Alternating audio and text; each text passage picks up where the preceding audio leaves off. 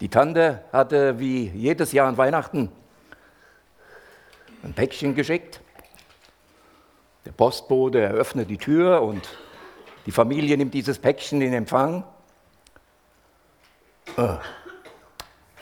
Werden wahrscheinlich wieder Pralinen drin sein, wie jedes Jahr, weil die Oma jedes Jahr, äh, die Tante jedes Jahr so ein Päckchen schickt.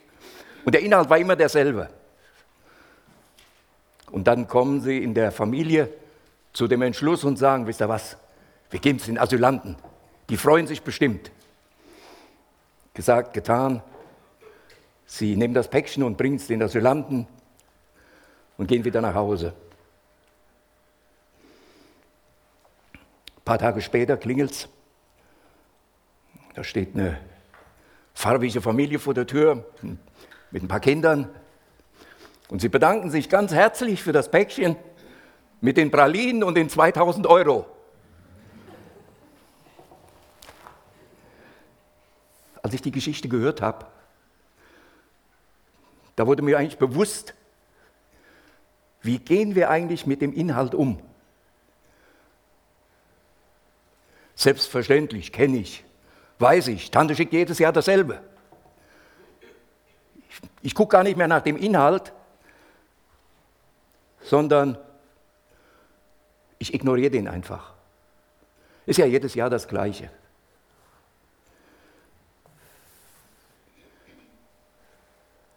Wenn man nur auf, das, auf den Adressat guckt oder auf, das, auf die Verpackung guckt, dann kann das schon mal so sein, dass man den Inhalt absolut verachtet. Ich habe auch erst geschmunzelt. Später ist mir das Schmunzeln dann vergangen, wenn ich mich selbst mal an diese Reihe gestellt habe. Aber das ist eigentlich doch das Bild, was wir im Moment auch in unserer Gesellschaft haben. Das wahre Geschenk, es wird ignoriert. Ich kann mich erinnern, 2014 war das, glaube ich, da wurde in Worms auf dem Weihnachtsmarkt das Krippenspiel untersagt. Und das wurde dann nochmal in Mainz von dem, ich weiß, Landgericht, Oberlandgericht, ich weiß es nicht, nochmal bestätigt, dass das Krippenspiel nicht auf dem Weihnachtsmarkt stattfinden darf, weil es anstößig wäre. Typisches Bild für unsere Gesellschaft. Weihnachten will man feiern, den Konsum, den will man leben. Aber das Eigentliche, das möchte man aus der Mitte verbannen. Da möchte man nichts mit zu tun haben. Und wenn ich jetzt daran denke, bei diesem Marsch für das Leben, ihr habt es wahrscheinlich auch hier und da gesehen, wenn dann die Gruppierung der Gegner mit solchen Plakaten auftrumpft, hätte Maria abgetrieben, wärst du uns erspart geblieben. Das ist dieses typische Verhalten. Man will mit Jesus nichts zu tun haben. Und ich denke, so wird es vielen gehen. Weihnachten ja, feiern ja, Konsum ja, aber erspart uns diesen Jesus. Ich glaube, das ist kein ungewöhnliches Bild, wenn wir in unsere Zeit und in unsere Gesellschaft hineinschauen. Zurück zu diesem Geschenk. Ich habe mich dann gefragt, geht es mir nicht genauso wie dieser Familie? Was soll Weihnachten schon anders, Besonderes sein? Ich kenne es doch, jedes Jahr. Ich darf jetzt fast 70 Jahre Weihnachten feiern. Und ich habe mir dann die Frage gestellt, was hat dieses Weihnachten eigentlich in meinem Leben gebracht? Was hat es eigentlich in meinem Leben verändert? Und ich muss euch ehrlich sagen, ich war in gewisser Weise schockiert darüber, welches Bild sich auch bei mir verfestigt hat von Weihnachten, welches Bild ich immer wieder vor mir habe und dass es plötzlich, boah, ich es ja, die Weihnachtsgeschichte, sie hörst du dauernd. Wir haben sie jetzt wie viel Mal gehört hier? Beim Familiengottesdienst fing es an. Und der eine oder andere wird jetzt sagen, jetzt fang du nicht auch noch damit an. Doch. Doch ich möchte einfach, weil ich mir gesagt habe, jetzt möchte ich mir die Weihnachtsgeschichte für mich ganz persönlich mal angucken. Mal intensiver angucken, nicht nur oben drüber. Klar, dieser Mittelpunkt Jesus, der war immer da. Aber es gibt so vieles drumherum, was ich mal persönlich eigentlich nie entdeckt habe. So ging es mir. Ich weiß nicht, vielleicht geht es dem einen oder anderen so, der kann ja dann entweder abschalten oder kann sagen, okay, habe ich auch noch nicht drüber nachgedacht. Also ihr müsst leider mit mir diesen Weg, diesen Weg nochmal gehen. Und ich wünsche mir einfach, dass ihr mich vielleicht so ein Stück weit mitbegleiten könnt und äh, diese Gedanken oder die verschiedenen Aspekte so mit, mit mir geht. Alles beginnt in Nazareth. Und ich denke, das ist nach wie vor für mich ein Phänomen, was sich da abgespielt hat. Ich will gar nicht ins Detail gehen. Aber ich, wenn ich mir so vorstelle, ich kann mir nicht vorstellen, wie es der Maria gegangen ist in dieser Situation. Und hier kam ja erleichternd hinzu, dass Gott den Engel Gabriel dazu ausersehen hatte und beordert hatte, da geh hin und mach ihr das klar. Das glaubt kein Mensch. Das ist ein Mädchen auf dem Land irgendwo, unscheinbar. Und sie soll den Retter dieser Welt zur Welt bringen. Gut, dem Josef, das kennen wir drei Monate später. Ich weiß nicht, was in den drei Monaten da vor sich gegangen ist oder was er überlegt hat, wie er aus dieser Misere rauskommt. Und wir kennen es ja dann. Aber das ist doch eine menschliche Sache. Hier beauftragt Gott nicht Engel, das zu tun, sondern er nimmt sich Menschen raus aus unserer Gesellschaft, aus unserem Volk, aus der Menschheit und die kriegen diesen besonderen Auftrag. Und ich glaube nicht, dass das leicht war, als Mensch mit dieser Situation zunächst mal fertig zu werden. Und wenn du dann den erwachsenen Schritt siehst, dann, wie sie Richtung Bethlehem marschieren müssen, da haben die sich wahrscheinlich auch gedacht, liebe Leute, muss dann jetzt gerade, ich bin im neunten Monat schwanger, meine, unsere Frauen, die werden das nachempfinden können, wie es der Maria gegangen sein muss. Und jetzt diesen Weg von Nazareth bis nach Bethlehem zu marschieren konnten sich nicht in den Flieger setzen, gab keine Bundesbahn, die wäre zwar auch zu spät gekommen, aber äh, es gab ja nichts, kein Auto. Ich glaube, auf den Esel hat er sie auch nicht gesetzt. Ne? Das geruckelt durch die Berge wäre wahrscheinlich der Schwangerschaft auch nicht gerade zuträglich gewesen. Was geht in diesen beiden vor? Sie gehen den Weg. Sie haben auch nicht überlegt, ob Maria vielleicht zu Hause bleibt, im neunten Monat, dann den Weg vor sich. Und der Josef geht allein nach Bethlehem, um da sich einschreiben zu lassen. Aber Gottes Pläne sind wahnsinnig. Er lässt den Kaiser Augustus diese, dieses Dekret erlassen, alle müssen sich schätzen lassen. Und nicht irgendwo, sondern jeder muss in seine Heimatstadt und das war klar. Das konnte nur Bethlehem sein. Und da mussten sie beide hin. Der weite Weg, wissen wir, der ist ganz gut ausgegangen.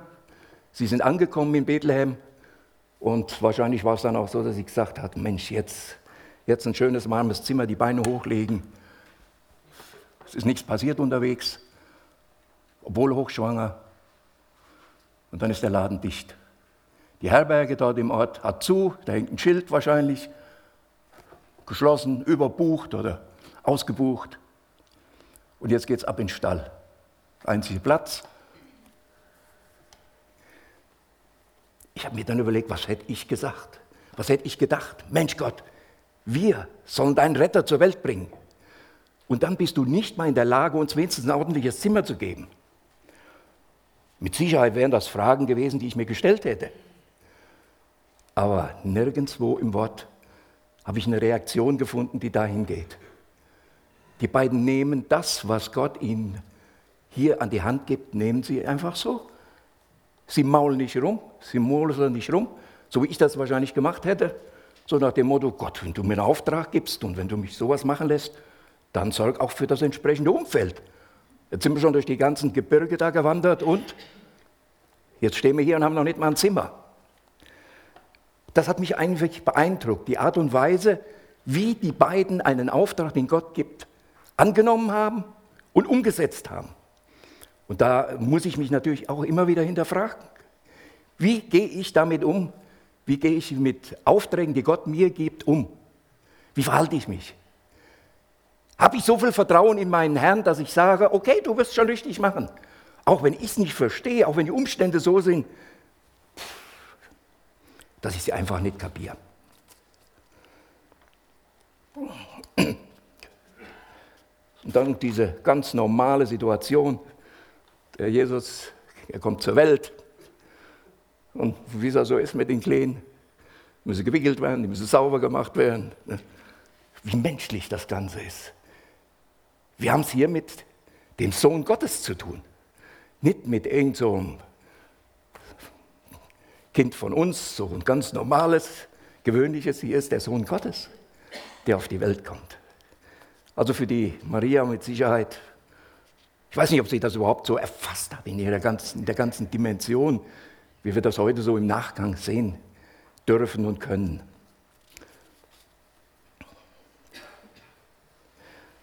Übrigens, wer mir in dieser Geschichte unheimlich leid tut, das ist eigentlich der Wirt.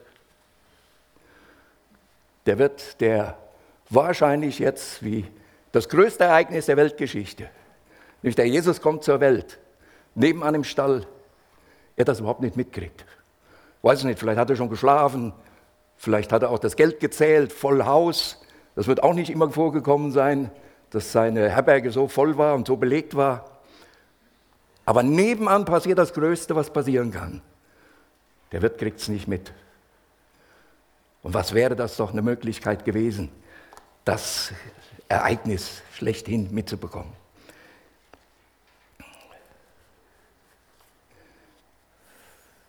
Ist es nicht auch oft so, dass die Gier nach Reichtum, nach Macht, nach alledem unser Leben bestimmt? dass das Vorrang hat, dass wir da blind werden für das Eigentliche, für das Wichtige. Das Geschenk, was uns wirklich Sinn in unser Leben hineingibt. Es war Nacht. Und ich denke, das kommt auch nicht von ungefähr, dieser Begriff. Es war Nacht. Gut, ich habe das immer so gesehen. Ja klar, es war Nacht. Nacht gibt es jeden Tag. Aber es ist schon besonders dass in diese Nacht der Welt hinein dieser Retter geboren wird. Warum nicht am hellen Tag? Ich glaube, Gott wollte hier schon mit deutlich machen, ich komme in diese Nacht der Welt hinein. Da ist es dunkel. Nacht hat eigentlich immer was zu tun mit einer gewissen Isolation, einer Einsamkeit, einer Angst, manchmal auch einer Depression. Es ist nachts, es ist eigentlich so eine fehlende Orientierung, die nachts da ist. Seitdem hat eine Taschenlampe, aber die leuchtet auch nur einen gewissen Bereich aus. Der Bibel ist die Nacht immer ein Bild für Gottes Ferne und für Tod, wenn wir in die Bibel hineinschauen. Nachts hat immer etwas Ängstliches. Ich weiß, meine Frau, wenn die allein nach Hause gehen muss und es, oder in die Wohnung gehen muss, ich bin nicht da und es ist dunkel, äh, dann entwickelt die Ängste. Und ich meine, ich weiß nicht, den Älteren geht es wahrscheinlich so, wir hatten immer früher so einen Keller ohne, wo wir dann ja, das Eingemachte und alles gelagert haben. Und wenn dann die Eltern gesagt haben, geh mal runter in den Keller und hol mal das und das rauf, ne? äh, kann das nicht der Karl machen? Nee, du gehst jetzt runter. Ne? Und der Karl stand dann oben hat gewartet, bis man im Keller ist und hat dann die Schalter abgedreht. Ne? Das... Äh, das sind dann so, so Dinge, wo ich sage, äh, Angst. Ne? Nachts, wenn es dunkel ist, wenn keine Orientierung da ist. Aber so ist es halt auch geistlich. Politisch war die Zeit damals sowieso ganz finster. Das wissen wir, das haben wir auch schon oft gehört. Der Herodes regierte in Judäa und auch geistlich war es finster in diesem Land. Michael hat es betont, der Benny hat es betont, 400 Jahre Gottes Schweigen. Das muss man sich mal langsam auf der Zunge zergehen lassen. 400 Jahre redet Gott nichts mehr, sagt nichts mehr, gibt keine Anweisung mehr, schickt keine Propheten mehr los, die Dinge weitergeben, die Hoffnung machen oder auch Dinge ankündigen. Ich kann mir das, kann mir das eigentlich gar nicht vorstellen, was das, was das bedeutet. Und das ist logisch, wenn das Bild gebraucht wird, die Menschheit dass sie sich in Todesschatten befindet. Trübsal, Trauer, Traurigkeit, Zweifel, innere Leere, so diese ganze fehlende, diese Geborgenheit, die fehlt. So könnte man den Zustand der Menschen damals beschreiben. Und wenn man das mit heute vergleicht, zum Thema Nacht vielleicht später noch was. Zehnwechsel wieder ist das Thema, die gleiche Nacht. gleiche Nacht ein paar Hirten. Gott offenbart sich ein paar Hirten. Ich weiß eigentlich nicht, was Gott bei diesen Hirten wollte. Die Hirten, die wirklich die bedeutungslosesten in der israelischen Gesellschaft waren. Es war ein ganz verachteter Berufsstand damals, die Hirten. Wenn, wir mal, wenn man mal nachliest, die Pharisäer bezeichneten die Hirten als Räuber und Betrüger und stellten sie auf eine Stufe mit Zöllnern und Sündern. Ein Pöbel war das Gesetz nicht, was das Gesetz nicht kennt. Vor Gericht wurden die Hirten nicht anerkannt als Zeugen. Sie galten als Schläger der Nation. Aber ist klar, wahrscheinlich kommt das alles daher, weil sie, wenn sie draußen waren, gar keine Chance hatten, diese ganzen Reinigungsvorschriften, die gefordert waren im Gesetz, nachzuvollziehen. Oder in den Tempel zu gehen oder die großen Feste zu besuchen. Sie mussten draußen bleiben bei der Herde, sie mussten ihre Herde bewachen. Sie konnten all die Dinge nicht tun. Und deshalb ist wahrscheinlich auch das Bild so gewesen damals, das ist eine Sorte, das ist das Letzte. Und so lebten auch die Hirten eigentlich relativ isoliert dort in dieser Gesellschaft, ohne großen Kontakt. Eben draußen auf dem Feld.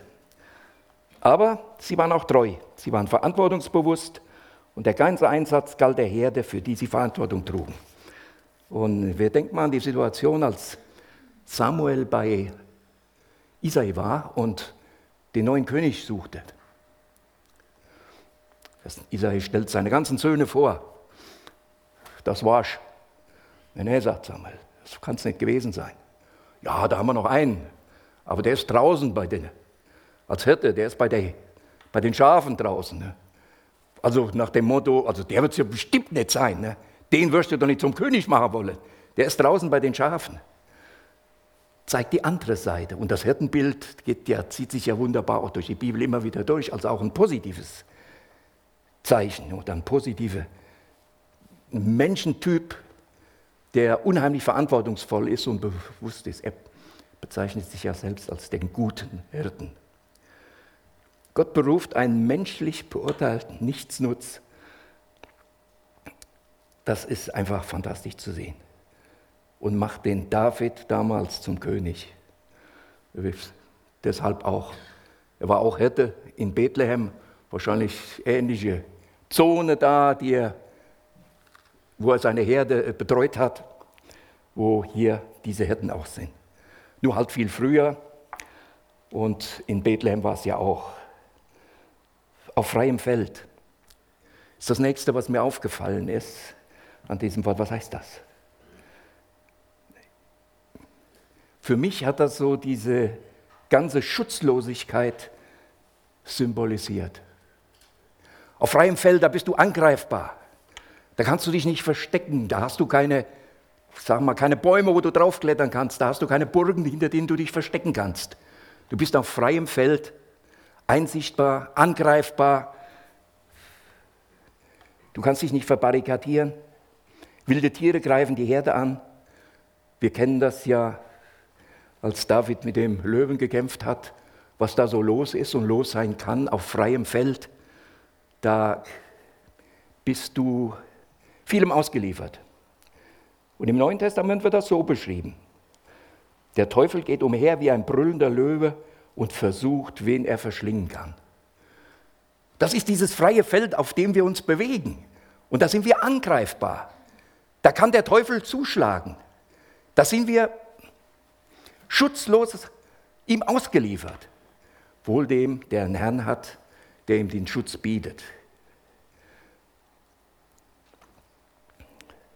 Aber auf diesem freien Feld, da bewegen wir uns. Das ist unsere Welt. Wir kennen ja den Begriff Schlachtfeld.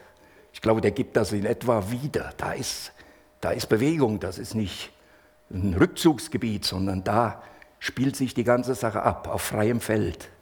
Schlachtfeld, da haben diese Schlachten stattgefunden, da war immer. Das war immer mit Kampf verbunden. Denkt an Kain und Abel. Sie haben sich draußen auf dem Feld getroffen und der Kain erschlägt den Abel. Alles das passiert auf freiem Feld.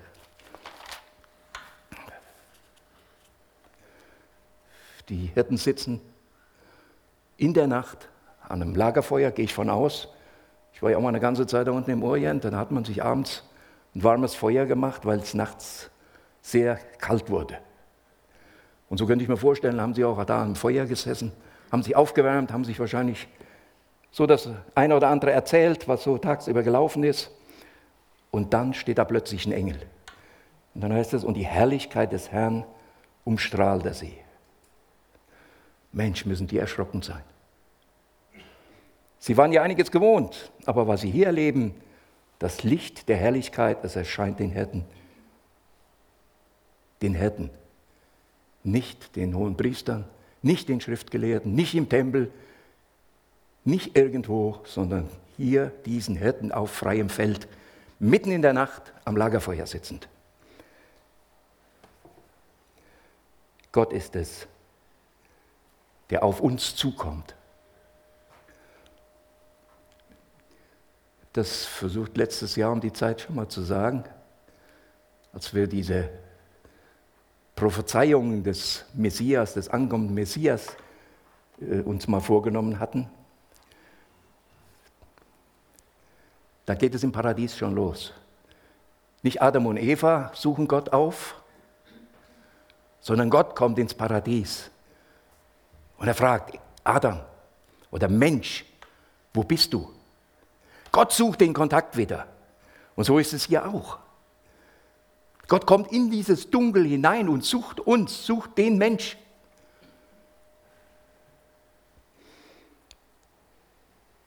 Kein Wunder, dass bei den Hirten Angst aufkommt in dieser Situation. Ich denke, das kann ich gut verstehen und das können wir gut verstehen. Und dann sagt er, ihr müsst euch nicht fürchten. Was will uns Gott zeigen? Was will uns Gott mit dieser Situation klar machen oder mir klar machen? Menschen können wie die Hirten weit wegkommen von Gott. Sie sind irgendwo am Rand, so ein schönes Lied, ganz am Rand, wo sich nichts mehr lohnt. Ganz am Rand, wo das Elend war. Dorthin kam Gott als Gott, als Mensch. Das ist die Situation hier. Aber du kannst so weit wie, wer weiß, wie weit von Gott weg sein. Das ist für Gott kein Hindernis, auf dich zuzukommen und auf dich zuzusteuern, dich zu rufen und dich eher zur Umkehr zu bewegen. Oder auch für uns als Wiedergeborene, die ihn als Herrn haben, wir oft auch in so Situationen hineingeraten, wo wir meinen, nichts geht mehr. Wir sind nie weit genug, zu weit weg von Gott, als dass er uns nicht wieder zurückbringen könnte. Das hat mir eigentlich Mut gemacht in dieser Situation für mein persönliches Leben. Verkündige ich euch eine gute Nachricht, die allem Volk, sagt Luther, allem Volk. Und in Johannes 3, Vers 16 sehen wir dann die Fortsetzung. Hier hat es nur noch den Anschein, dass das Volk Israel damit gemeint ist. Aber wenn du dann Johannes 3, Vers 16 liest, dann wird uns deutlich, hier hat Gott schon einen Plan für die gesamte Menschheit, für die gesamte Welt. Nicht lokal beschränkt auf sein Volk, sondern so sehr hat Gott die Welt geliebt, dass er seinen eingeborenen Sohn gab, auf dass alle, die an ihn glauben, nicht verloren gehen. Da sind wir mit eingebunden, mit eingeplant schon von Gott. Und das ist, das ist toll, dass wir mit dazu gehören dürfen, dass das nicht für uns irgendwo eine Historie ist, die sich im Volk Israel abspielt. Heute ist in der Stadt Davids ein Retter geboren worden. Das ist die Botschaft, die an die Hirten geht und ich denke, was werden die Hirten gedacht haben? Boah, endlich. War ja schon lange, lange, lange, lange vorausgesagt. Ich weiß es nicht, ich könnte mir euch vorstellen, die Hirten waren ja wahrscheinlich nicht aus dem, seit dem dritten, vierten Lebensjahr schon auf dem Feld draußen, sondern die haben ja vielleicht doch das ein oder andere auch im Elternhaus mitbekommen, was von diesem Retter gesprochen hat. Wo man sich gesagt hat, es wird eines Tages der Retter kommen. Das hat Gott zugesagt. Das haben unsere Propheten uns weitergegeben. Aber der Wunsch und die Vorstellung, die, und wir kennen sie auch später, selbst noch bei den Emmaus-Jüngern, ne? die Vorstellung war eine völlig falsche, was es mit diesem Retter auf sich hat, was der vorhat. Wird euch vor euren Sünden erlösen. Nee, man hat da mehr an das Politische gedacht. Die Freiheit von den Römern, raus aus dieser Gefangenschaft, aus dieser Belagerung der Römer im eigenen Land. So, und dann sagt der Engel, ihr erkennt ihn, er liegt in Windeln gewickelt in der Krippe. Boah! Ich denke, da hätte ich auch gesagt, wenn ich hätte gewesen wäre, ist ja lächerlich.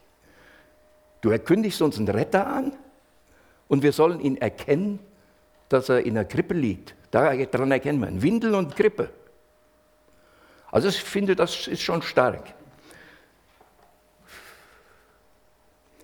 Und da, als sie sich wahrscheinlich vielleicht noch mit dieser Menschwertung Jesus beschäftigen, da erscheinen ganze Herrscher des Himmels, die Gott loben. Und da haben wir sie, diese Herrscher, diese Engel. Benny hat ja da am Sonntag schon einiges zugesagt und äh, vor allen Dingen haben diese Engel auch Hochkonjunktur jetzt an Weihnachten. Ne? Doch das, was wir so Land auf, Land ab sehen, äh, ich will es nur damit ausdrücken, es sind Karikaturen von dem, was hier sich wirklich in Bethlehem abspielt. Engel sind gewaltige Geisteswesen. Keine, die man irgendwo an den Weihnachtsbaum hängen kann, an so einem Gottelche bammelnd. Sie sind von Gott geschaffen. Wozu? Sie dienen ihm, wenn Sie Psalm 103, 20, 21 lesen. Haben wir am Sonntag auch schon gemacht. Sie führen seine Befehle aus. Sie beten ihn an, sie jubeln über die Schöpfung. Sie verehren ihn, lieben ihn, loben ihn. Sie sind Persönlichkeiten mit eigenem Willen. Das siehst du am Teufel. Persönlichkeiten mit eigenem Willen. Und sie sind ausgestattet mit einer großen Machtfülle. Nur als Beispiel vielleicht im Alten Testament gibt es so eine Geschichte, ihr kennt sie vielleicht, wo ein Engel in einer Nacht 185.000 assyrische Kämpfer erschlägt, umbringt. Wenn das keine Machtfülle ist, dann weiß ich es nicht. Das hat nichts zu tun mit diesen Engelchen, die wir dann an Weihnachten hier so überall sehen und von ihnen hören. Also ausgestattet sind sie mit großer Machtfülle. Und sie sind keine, sie sind Wesen mit Gefühlen.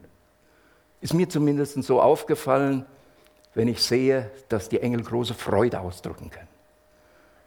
Wir sehen ja hier diese Begeisterung, mit der sie diese Botschaft rüberbringen.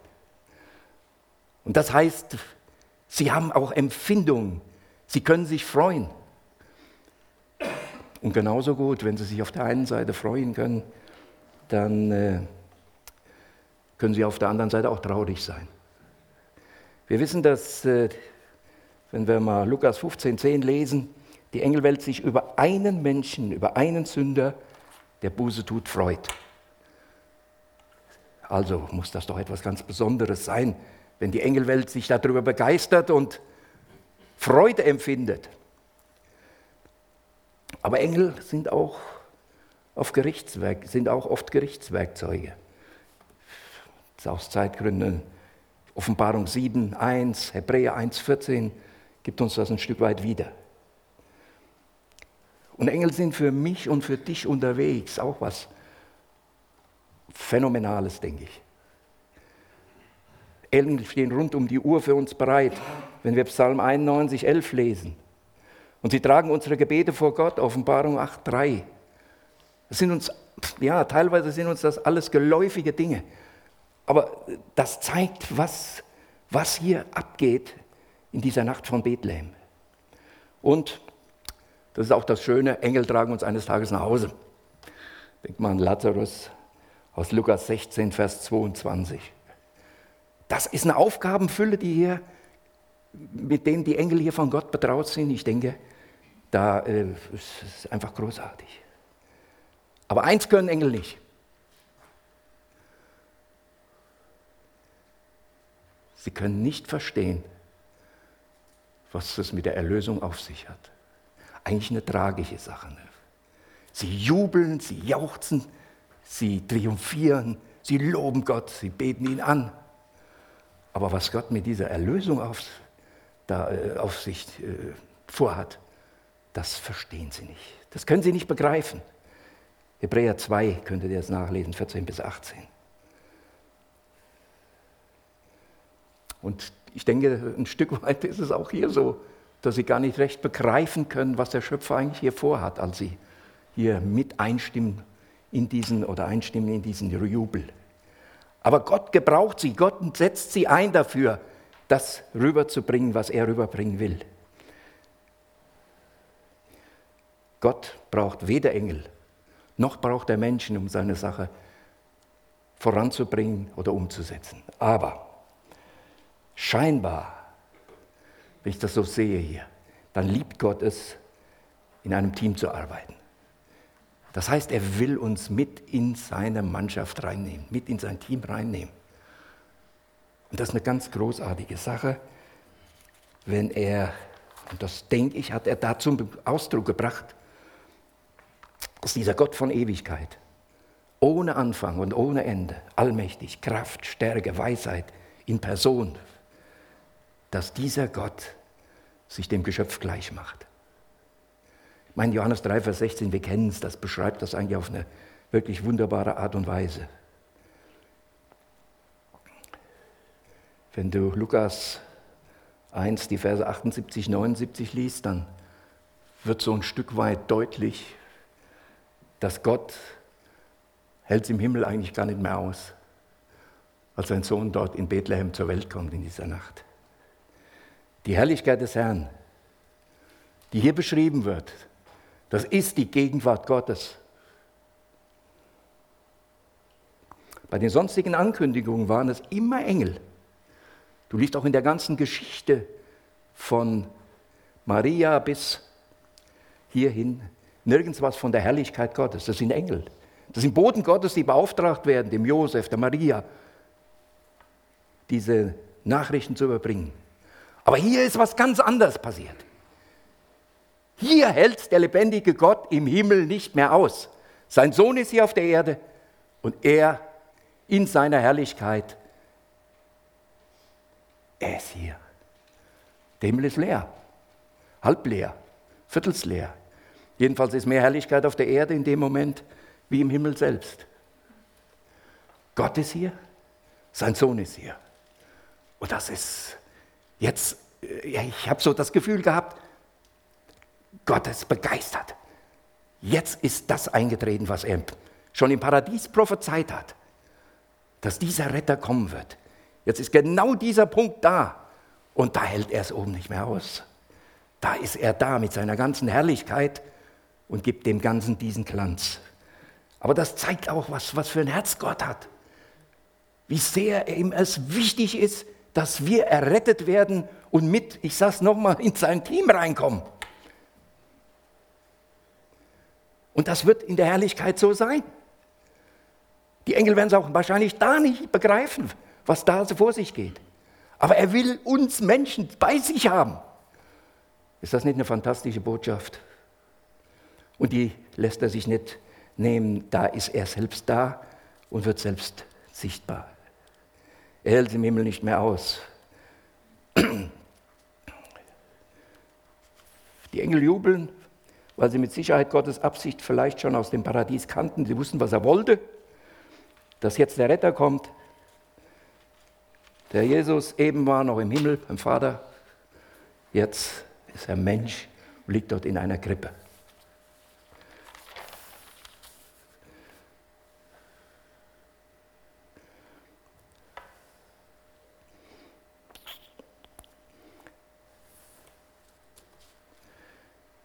Ich finde es, was in Philippa 2 geschrieben ist, das wir auch schon öfter mal vorlesen. Seitdem ich das mal mir so verinnerlicht habe, was hier eigentlich abgeht.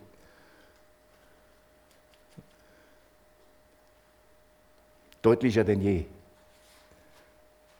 Dass der Jesus seine Gottessohnschaft nicht krampfhaft festgehalten hat. Vielleicht kann man das in dem Bild sehen, dass es seinen, seinen göttlichen Mantel ablegt und Mensch wird. Er lässt das zurück, was ihn auszeichnet, was ihm gehört und wird Mensch. Und wenn man sich das vorstellt, er, der Werkmeister beim Vater war, der von Anfang an dabei war, der alles mit erschaffen hat, verlässt seine Stellung, lässt sich von einer Frau, die er selbst gewollt und erschaffen hat und geplant hat, austragen und auf die Welt bringen. Ich denke, das ist, das ist mit dem Verstand, den ich habe, ist das nicht annähernd zu begreifen, was hier vor sich geht. Und was dahinter stecken muss. Das, ist, das muss doch eine Liebe sein für uns Menschen. Da müssen wir uns auch, wir müssen uns doch schämen, wie wir uns, also ich muss mich schämen, wie ich mich oftmals verhalte meinem Herrn gegenüber. Er hat nicht festgehalten an dem, was er hatte, aus Liebe zu mir. Auch sonst, für sonst niemand. Es ist Gottes Liebe. Er will uns. Er hat uns gewollt. Er hat uns geplant. Und unsere Bestimmung ist einfach die Bestimmung bei ihm einst in der Ewigkeit, in der Herrlichkeit. Das ist das, was Gott von Anfang an geplant hat seit dem Paradies. Wir haben es vermasselt und Gott hat einen wunderbaren Weg wieder zurückgefunden. Aber das hat ihm was gekostet. Enorm was gekostet. Gott will uns die Furcht und will uns die Angst nehmen. Er sagt es ja auch hier. Angst zu haben gibt es in dieser Welt genug. Die Zustände in dieser Welt, ob das finanzielle sind, ob das gesundheitliche sind, ob das die Sorge um unsere Kinder ist, was auch immer. Aber er will uns diese Ängste nehmen. Und das kann eigentlich nur er. Er kann uns diese Ängste nehmen und er bietet sie auch hier an. Ihr braucht euch nicht zu fürchten, ihr braucht keine Angst zu haben. Jetzt ist etwas Neues passiert. Ich bin da und ich bin bereit, euch die Dinge abzunehmen. Aber Angst haben muss derjenige, das wird hier auch deutlich im Wort Gottes, der unversöhnt und nicht erlöst oder unerlöst in die Hände des lebendigen Gottes fällt. Das ist schrecklich. Ich glaube, Hebräer sagt es. Also eine gewisse Angst davor ist schon da. Aber wir brauchen keine Angst zu haben, wenn wir auf der Seite des Siegers stehen. Friede auf Erde, das ist eine Zukunftsankündigung vom Sonntag eine Botschaft gehört, eine Predigt gehört, nachdem mit dem Kommen des Herrn Jesus die Friedenszeit auf dieser Erde angebrochen ist. Dann ist es irgendwo schon schockierend für mich, wenn ich dann rausgucke, wenn ich mich selbst angucke, weiß ich nicht, was das mit Frieden zu tun hat. Für mich ist es eine Zukunftsankündigung. Frieden zu haben ist einmal eine persönliche, individuelle Sache, diesen individuellen Frieden, diesen persönlichen Frieden. Aber Frieden auf Erden, den wird es erst geben, wenn Jesus wiederkommt. Dann werden wir Friede hier haben, weil er Frieden schafft. Mit seinem Kommen hat er keinen Frieden geschafft. Er hat es ja selbst gesagt. Ich bin gekommen, was denn? Schwert. Aber mit Frieden bin ich gekommen, um Frieden zu stiften auf dieser Welt. Also auch eine Zukunftssache steckt in diesem Wort drin, eine wunderbare Zukunft, wenn er nämlich Frieden schafft, wenn dann all das, was uns jetzt so belastet, Not macht und Sorge bereitet, auch uns als wiedergeborene Christen, dann wird das alles ein Ende haben. Als er das erste Mal gekommen ist, der Jesus, war es Nacht. Wenn er das zweite Mal kommt, wird es wieder Nacht sein. Wenn wir dieses Beispiel von den zehn Jungfrauen mal nehmen, dann sehen wir das. Der Jesus kam. Das war um die Mitternachtszeit. Also es wird auch da wieder Nacht sein. Das heißt, die Welt wird nichts mitbekommen. Erst wenn er in Herrlichkeit wiederkommen wird und seinen Fuß auf diese Erde setzt. Erst dann, dann werden es alle sehen. Wie heißt es so schön? Auch die, die ihn durchstochen haben. Das heißt, es wird eine umfängliche Sichtbarkeit werden dieses wunderbaren, großartigen Herrn.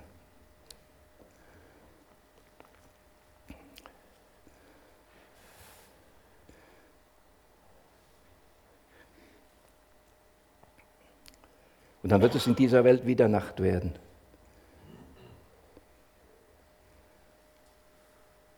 Ich meine, wir gucken raus und jetzt nicht von der Tagesform her und es ist dunkel in unserer Welt. Sowohl politisch, weil wir nicht wissen, wo es lang geht und keiner weiß, wo es lang geht, als auch geistlich. Die Verweichlichung, die Verwässerung wird von Tag zu Tag größer. Keine Orientierung mehr da. Was mir die Hoffnung gibt, dass unser Herr nicht mehr so lange auf sich warten lässt, bis er kommt. Äh, wenn wir, aber das wäre dann, dann heißt es wieder, wer würde, man würde äh, ja, nur konzentriert sein, dass Jesus wiederkommt. Weltfremd. Aber ich freue mich trotzdem, dass ich denke, es konnte nicht mehr so lange dauern. Auch wenn ich schon so alt bin.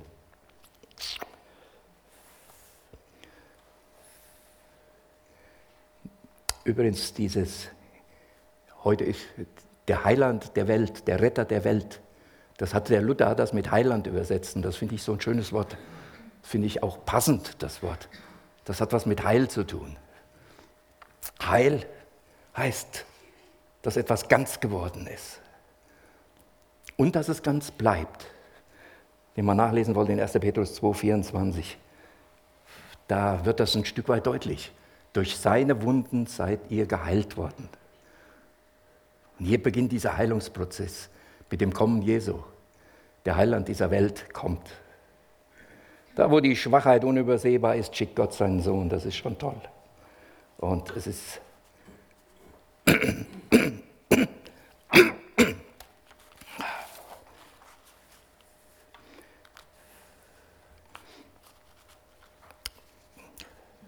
als die Hirten sich aufmachen zu diesem Ereignis, hat mir imponiert, dass sie nicht da gesessen haben, wie ich wahrscheinlich gesessen hätte, hätte stundenlang diskutiert, können wir uns das leisten, jetzt die Herde zu verlassen? Sollte man nicht lieber hier bleiben, das ist ja unser eigentlicher Auftrag.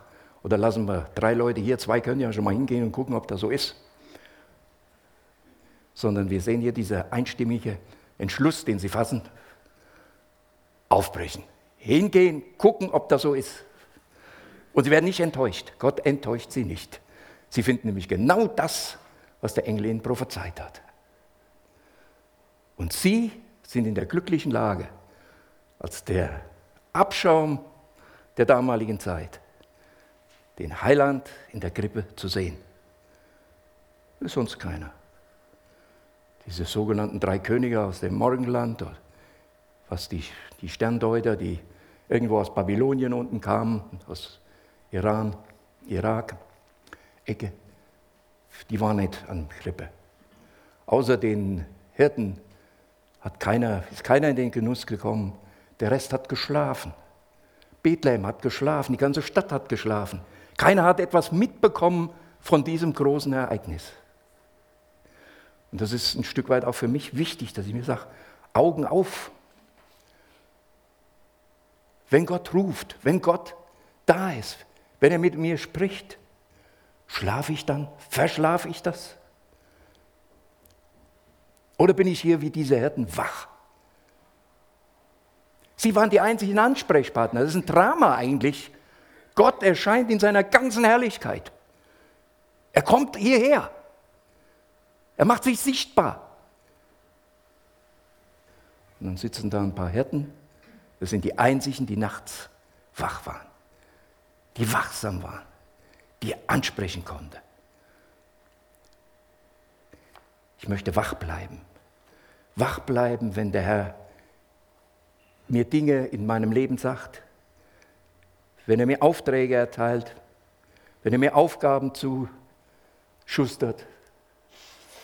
Ich möchte nicht schlafen, so wie der Rest dort in Bethlehem. Das ist das, was ich von den Hirten auch ein Stück weit gelernt habe. Lasst uns hingehen. Sie fassen den Entschluss, die Sache ansehen. Sie wollen die Erfahrung machen, was da los ist. Und sie kamen eilends. Das heißt, sie haben es nicht lange aufgeschoben, sie haben nicht lange diskutiert, sie haben sich auf den Weg gemacht zu Jesus hin. Sie schieben das nicht auf die lange Bank, wie ich das oft auch mache, Dinge auf die lange Bank schieben. So nach dem Motto, bis sie sich allein von allein erledigt haben. Und sie machten so ausfindig. Sie suchten von ganzem Herzen. Es gibt immer Entscheidungen im Reich Gottes, das eben schon mal gesagt. Und dann kommen sie zurück, beziehungsweise dann nehmen sie den Auftrag, das, was sie dort erlebt haben, in diesem Stall, in dieser Krippe. Dieses Ereignis, das machen sie jetzt bekannt. Das heißt, sie können nicht schweigen von dem, was sie gesehen haben. Und wir können das ja auch von uns. So in der Anfangsphase dieses Erlebte, diese Veränderung in unserem Leben, die hat uns dazu bewogen, das weiterzusagen. Wir können nicht schweigen. Dieses Ereignis unserer Veränderung oder hier in diesem Fall dieses Erleben des Retters, der in die Welt kommt, das tragen sie weiter. Vielleicht hat der eine oder andere gesagt, ihr seid bekloppt, ihr seid nur Hirten. Ne? Woher wisst ihr sowas? Wo könnt ihr sowas? Nein, sie tragen es weiter. Und Maria bewahrt das alles. Sie bekommt ja dann auch mit von den Hirten, was dieser wunderbare Gott dort den Hirten geoffenbart hatte. Und das ist, das ist schon ein, ein Ereignis in ganz besonderer Art und Weise. Ja, und natürlich kommen sie nicht so zurück, wie sie hingegangen sind. Ne? Sie lobten Gott, sie verherrlichten Gott. So wie es ihnen gesagt worden war, so haben sie erfahren, Gott ist zuverlässig. Das, was Gott sagt, das stimmt. Und das ist für uns auch wiederum eine mutmachende Sache, dass wir uns darauf verlassen können. Wenn Gott etwas sagt, dann ist das so. Dann steht er dazu. Und dann ist das nichts an, nicht anders. Warum gerade die Hirten? Ist klar, ich glaube, ich habe es eben schon mal gesagt. Die Hirten sind die einzigen, die wache, wach sind. Bethlehem schläft und verpasst dadurch das größte Ereignis. Aber Bethlehem und das Ereignis von Bethlehem, es ist nicht nur eine Sache für die Zeit, sondern es gibt uns auch ganz deutlich einen Hinweis auf die Wiederkunft. Und ich denke, das ist das, wo wir uns dann auch darauf ausrichten dürfen. So wie der Jesus gekommen ist, so wird er wiederkommen. Das heißt, das Ereignis kann man nicht losgelöst von all den anderen Ereignissen nehmen. Das Kreuz von Golgatha, die Auferstehung sind Voraussetzungen. Aber hier ist der Anfang gemacht. Und wir wissen, wenn, der, wenn Gott einen Plan hat, dann zieht er diesen Plan durch. Und da können wir uns darauf verlassen. Und deshalb dürfen wir auch wissen, dass er wiederkommen wird und wird uns zu sich holen. Und das ist eine wunderbare Sache. Der Billy Graham, der war mal bei Churchill und äh, im Gespräch hat er ihm dann über die Wiederkunft unseres Herrn erzählt und hat ihm erklärt, dass Jesus wiederkommt und dass die Welt auf dieses Ereignis zugeht. Die Antwort von Churchill war die, dass wenn das so wäre, sprich, dass Jesus tatsächlich wiederkommt, dann könne er nicht verstehen, dass nicht Sonntag für Sonntag von den englischen Kanzeln runter darüber gepredigt würde. Und ich glaube, es ist uns auch ein Stück weit, in der Tat ein Stück weit verloren gegangen. Diese Blickrichtung, auch im persönlichen Leben, auch bei mir, diese Blickrichtung auf den Wiederkommenden, die erleichtert vieles. Und wir werden mit Sicherheit äh, um vieles rumkommen, wenn wir unsere Blickrichtung mal von uns wegnehmen, auf die Umstände, auch die Umstände, auf die Umstände wegnehmen und unsere Blickrichtung auf ihn ausrichten. Das sind so die Dinge, es gibt noch eine ganze Ecke mehr, äh, die mich einfach persönlich bewegt haben und wo ich mich in Frage gestellt habe, wo ich entdeckt habe, für mich persönlich, da funktioniert es nicht und das äh, ist nicht äh, so, wie es eigentlich sein sollte. Ich, interessanterweise gibt es noch viele, viele Punkte, die mit dieser Ereignis Bethlehem zusammenhängen, die man jetzt nennen könnte, aber ich glaube, das war schon. Jo. Die Zeit ist, ist rum. Ich möchte noch mit euch beten.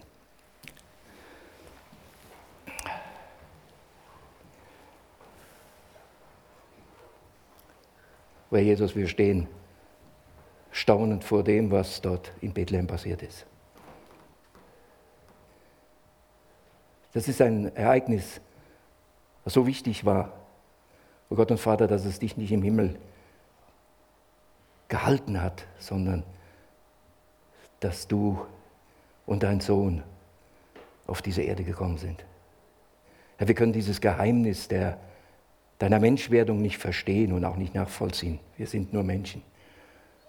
Aber dass du uns so lieb hast und dass du diesen Rettungsplan dort losgetreten hast, den du von Anfang an gehabt hast, nur um uns wieder in deine Gemeinschaft zu bringen, damit wir eine Ewigkeit mit dir verbringen dürfen, in deiner Nähe, unter deinem Einfluss. Vater, das ist das ist nicht zu kaufen. Das ist nicht durch Leistung zu erbringen. Das ist schlicht und einfach Gnade. Und für diese Gnade möchten wir dir Danke sagen. Dass wir Menschen sein dürfen, die in deiner Nachfolge stehen und auf dieses Ziel zusteuern dürfen. Ja, und lass das in dieser Weihnachtszeit, die wir jetzt noch haben, diese restliche Zeit, aber auch über die Zeit hinaus, immer in unserem Fokus sein, dass wir geschaffen sind, um mit dir zusammen zu sein, so wie du es vom Paradies her dir erdacht hast. Und jetzt ist es wieder möglich, weil du, Herr Jesus, Mensch geworden bist und auf Golgatha diese Sündenschuld, die zwischen uns und Gott stand, getilgt hast. Was für ein Plan, was für ein Umsetzen. Und wir dürfen, weil dein Wort weiß, dir absolut vertrauen. Denn das, was du sagst, das wird genau so geschehen und in Erfüllung gehen. Herr, wir danken dir dafür, dass das unsere Blickrichtung auch sein darf, auch im Alltag, auch in den Tagen, die vor uns liegen. Lass uns das vor unseren Augen haben und unsere Ausrichtung, unser ganzes Denken, vor allem unser Denken und unsere ganze Gedankenwelt, Herr, lass sie einfach unter deiner Kontrolle sein. Lass die Ausrichtung von dir, Herr, und auf dich hin sein. Ja, dass wir all das, was wir tun, was wir entscheiden, was wir reden, wie wir uns aufführen und wie wir uns verhalten, dass das geprägt ist von dir. Und dass du dadurch verherrlicht wirst, dass du dadurch von Menschen erkannt und gesehen wirst, durch unser Leben. Herr, das ist unser Wunsch, das ist unser Ziel. Herr, dir Ehre zu machen. Herr, danke auch jetzt für die Möglichkeit, dass wir dir das in Liedern nochmal rüberbringen dürfen wir möchten dich loben und preisen für deine Größe. Amen.